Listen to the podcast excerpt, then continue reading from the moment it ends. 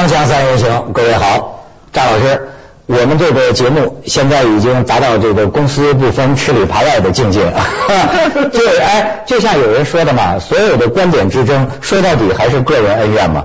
所以今天徐老师就有点个人恩怨，我准备一开始给他一个机会澄清一下，是吧？徐最近徐老师出事了。呃，也谈不上出事，成为网上爆菜的一个对象。呃，也也不是爆菜，人家我还没有到重要到这个地步，但 是我我就是还想借这个机会讲讲，因为呃，我买一个车嘛，买一个车，因为是新车嘛，然后他们就叫我出席一个交车仪式，我交车仪式，然后交车仪式，我我我想，你买车还要交车仪式呢？因为那是一个新车，嗯，就是。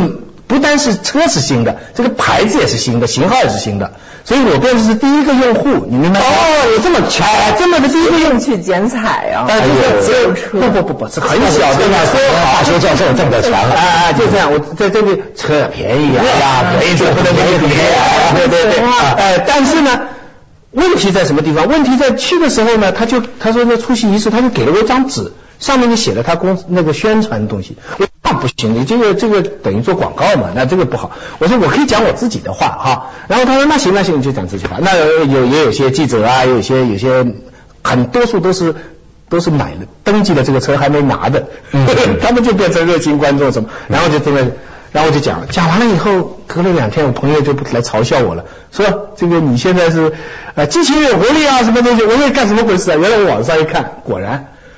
呃，这个这个这个车的这个什么六缸的什么什么这个发动机啊，激情而有活力啊，就像我一样。然后下面说徐子东微微一笑说：“ 你是说没说过，我根本没说过这样的话。”呃，日无对账，我们都不知道，我们都画很好。对，全部都没说。哎，说说什么？这我这么一直向往绅士啊，是不？现在开了这个车，我就像绅士。说神经病，哪有人这样说？多像他呀！哪有人这样说？人家设计对白，安得到符合角色身份。算了吧，看你这这个字什么地方出现是吧？啊，到日本去男男厕所门口写的绅士进。这中国人从来不用这个字的嘛。我后来我后来跑去，我说跟他们说，你们这，但后来你你。那你怎么办呢？所以我联想到，嗯，你们看到的很多广告就别当真，都是宣传。对，想徐老师，这个这个我们上次谈那个郭德纲的那个事儿，我们已经这个得得到结论了，就是说被骂就是公众人物的命运。不骂你骂谁呀？骂别人连名字都不知道，他不 知道啊。他们倒也没骂我，网友知道那是假的。你知道他们下面的评论就是什么？低调，很节约。再者说，你一辆车算得了什么呀？你你比比人家俄罗斯那个超级富豪，你啊叫阿布拉阿布拉什谁知道莫维奇，最近跟老婆离婚。哎呦，我觉得当他老婆我都想当啊！五十五一百一十亿英镑，要离婚说他老婆能分五十五亿英镑。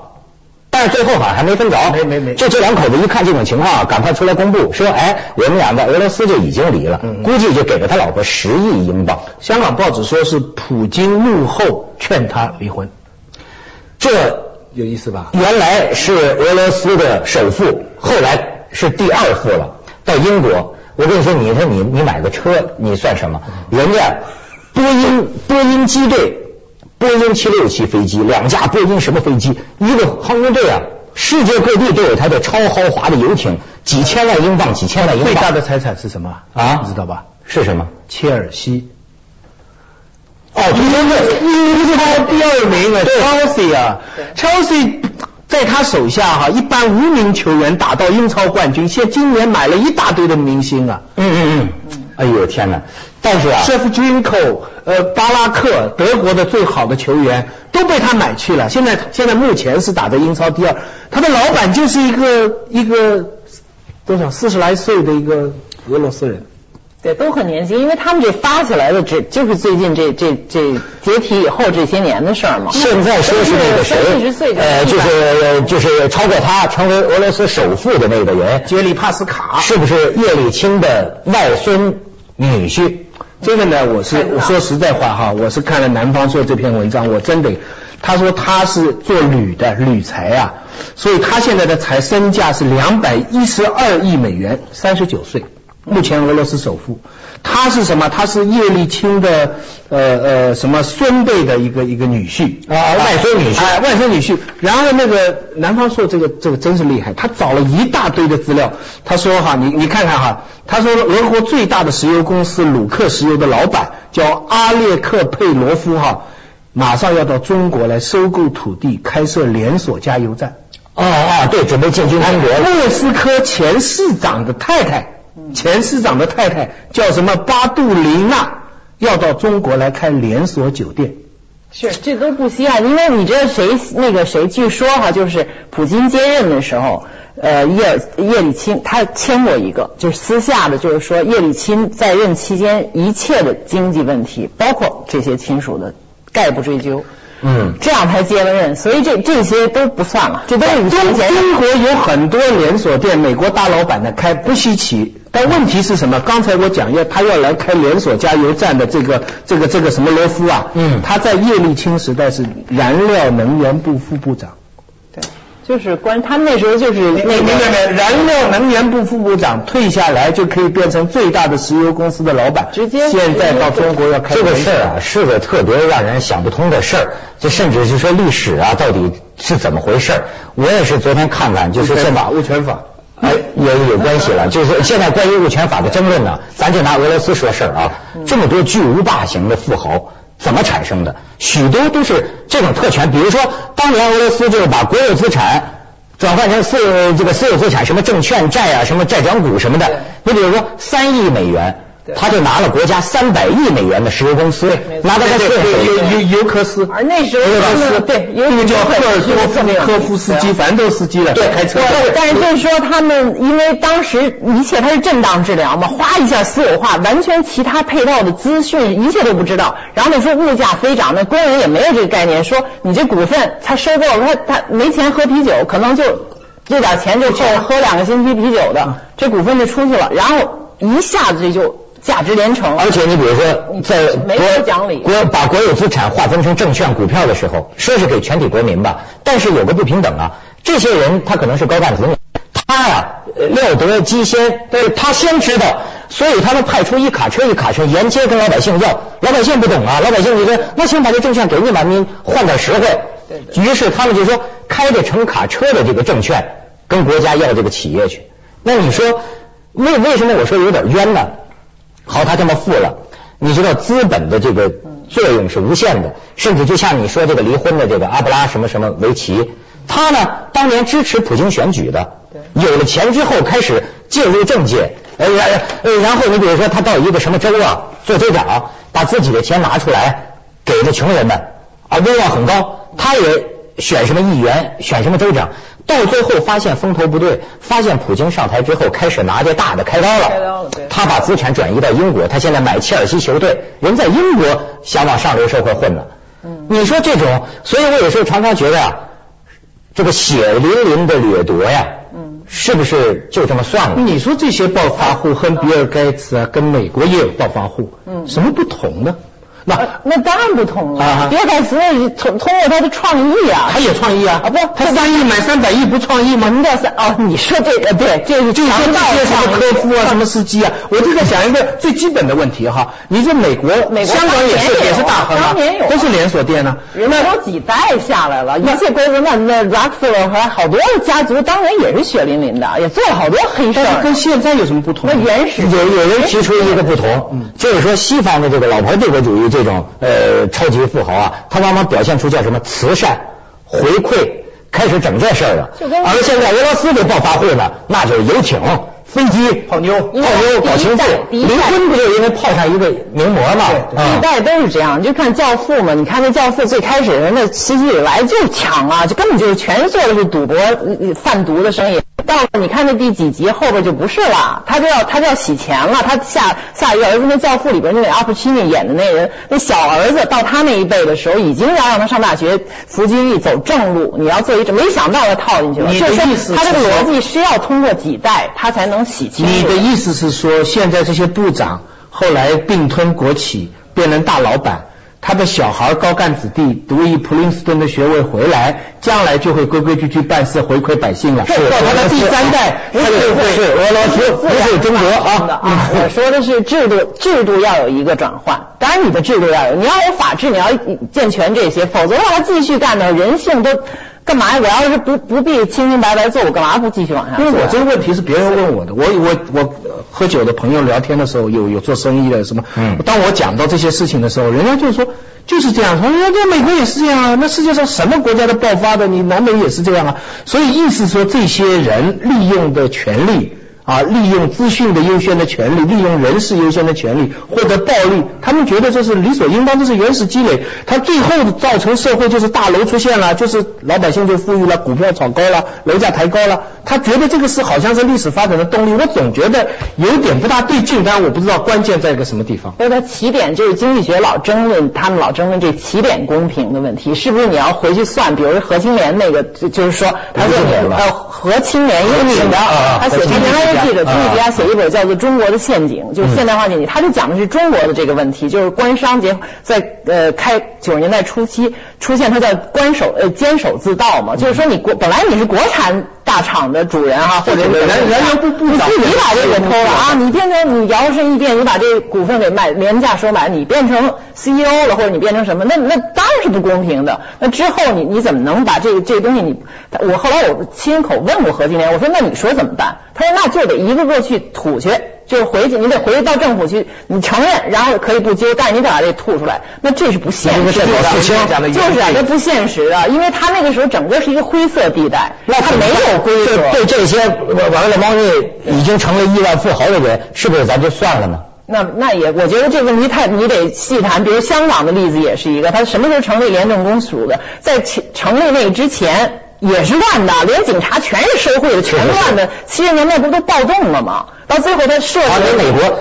我记得当年设立这东西，我们课本上也说美国的圈地，原是圈地运动也是血淋淋的。英国，英英国也有英国，开布西部西部的时候也有很多。那是不是圈了就圈了呢？呃，圈了就圈了，但是他有法呀，他有法，他有法。他那个时候是东部的人呢，对，你只要自己跑到西部去，对，你只要到那里去报道，你就获得了多少亩的地。对，哦，我我我那天我异想天开啊，我现在想，假如现在要北京、上海沿海的这些有钱的人哈，对，你要捐。比方说五百万到一千万，你就在青海、甘肃有了两亩地，对，会不会有人去啊？是啊，西部大开发嘛，中央的政策嘛，就可是没有这样做嘛，要给人家两亩地。那如国产财产，你这煽动什么呢？对啊，对啊，所以说法律上你得首先有地产得是私有的，就美国的这个，他就是他先是那个西部地你可以私有啊，他叫 homestead，你就等于去了你跑，对对对，就一个人跟你说你要捐一百万。在青海给你十亩地，你脑子一算就知道将来是合算的，可你会不要？那你现在拿一捐一百万，谁谁给我一百万？你捐一百万，我哪有一百万？我是在去 去广告了，锵 锵三人行，广告结束见。捐一百万不下。你看哈，我最近我我不我这周末我回香港啊，我就发现了。我最近发现香港有两个啊自学成才的例子，也不叫自学成才，自力奋斗发家，特别典型的香港人。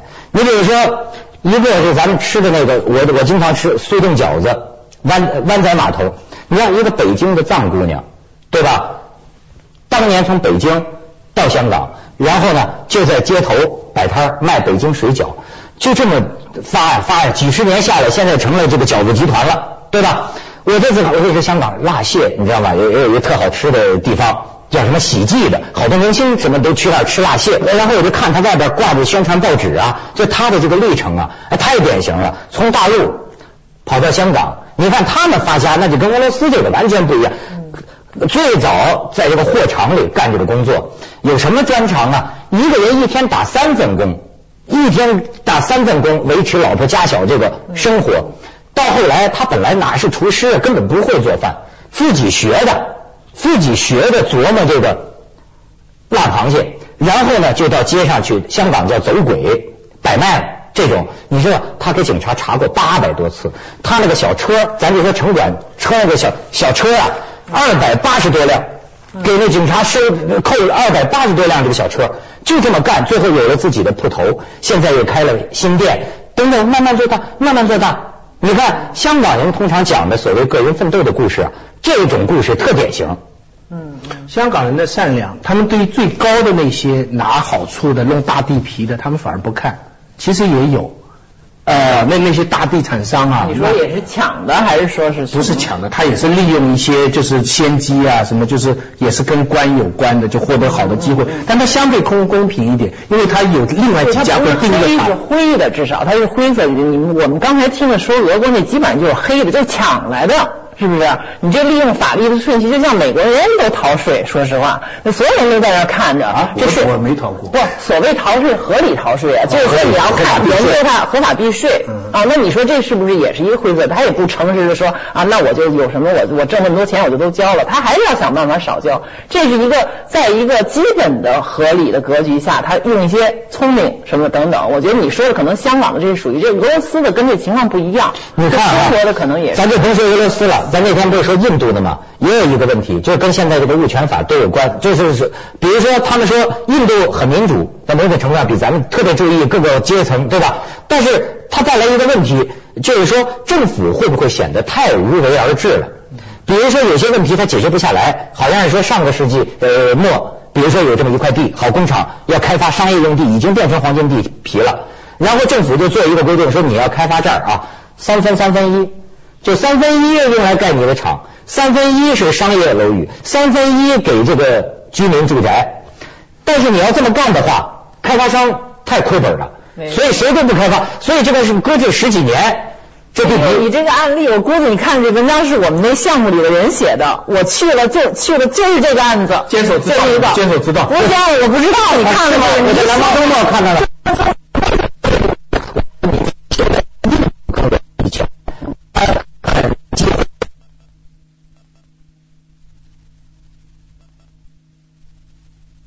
对，我觉得它相对省的问题比我们这儿要好。我们现在那个是一个一。历史遗留，下面绝对是不平等，而且到现在为止是一个最大的心理阴影，就是这个呃贱种性的，他们叫 untouchable，你就不能摸摸着你都脏了，你得回家洗手去。现在都这样。到现在，他法律上是不这样？但是社会的这种习俗实际上还是，所以这为什么农村的大量的这些低种姓人到大城市里，只有大城大城市里边你才能摆脱那个乡村里边那种低贱的成分，你可以打一份工，你也许可以改头换面，也许，但是阴影一直在伴随着你。所以他这个问题是一个，我觉得中国，因为中国这个阶级的东西还真的被被打掉了不少，是吧？这但是目前的制度层面上，它比我们好像平等一点，但是效率比我们，但是效率特差，而且这个民主政治的问题，我觉得在印度反映的特别的尖锐，就是说你民主，但是这个政客他他要票，而不是要利益，他要票，而且他这个轮换啊，选了他就。给你许点小小小小短期的小小利小惠，然后就给他选了。印印印度那的议员，为什么贫民窟你根本不可能强制拆的？为什么？那都是选票。每到要选举的时候啊，这议员得到贫民窟送糖啊，送牛奶啊，送好吃的。当然可能选完了就不来了，但是这是他事关他的利益。有有有些国家的代表也要送，不过他是往上送。不是往下，徐老师，行，对不对？咱们去广告，香香三人行，广告之后见。是。所以都是个原始积累的问题。你像就你们这个课题组的，他在印度问，这多多种不同声音。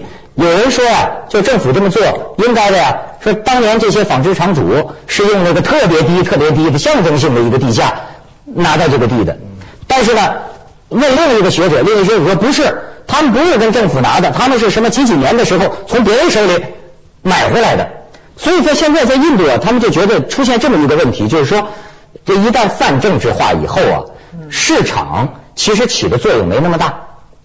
你比如说，到底说这这他们会觉得工人有权利，不能把工人赶走。但是你像中国学者就会问他们一个问题，就是说，那你把这个地方开发起来，发展好了，工人不都有就业的机会了吗？对，你看两种人权呢。对对对，中国中国大家其实骨子里都相信一句话，叫饿是推动历史前进的动力。哎，我说的就是这个事儿，就是中国人其实大家都知道，就是说包括参与的官员，因为中国的政治现在力量也不大，市场的力量也不大，嗯只有两者一结合就是氢弹。明白吧？才能量才急剧十倍的爆发。那么这个结合过程，当然大家知道有很多各种各样的问题，但是很多人都看到，常常会碰到具体人都是这样。你可以讲到某某人的一个官员，很多人讲他哦，这个人的什么手法，这个人用人呐、这个人江湖啊，黑社会党兮兮啊，怎么讲了他很多一堆，但是很快又扳手指头说什么项目是他弄的，什么楼是他弄的，这当时真是厉害，什么单位的钱全是他弄的有一。句有一句话，就是说比较中国和印度在受贿这件事上，就是说中国和印度的区别是什么呢？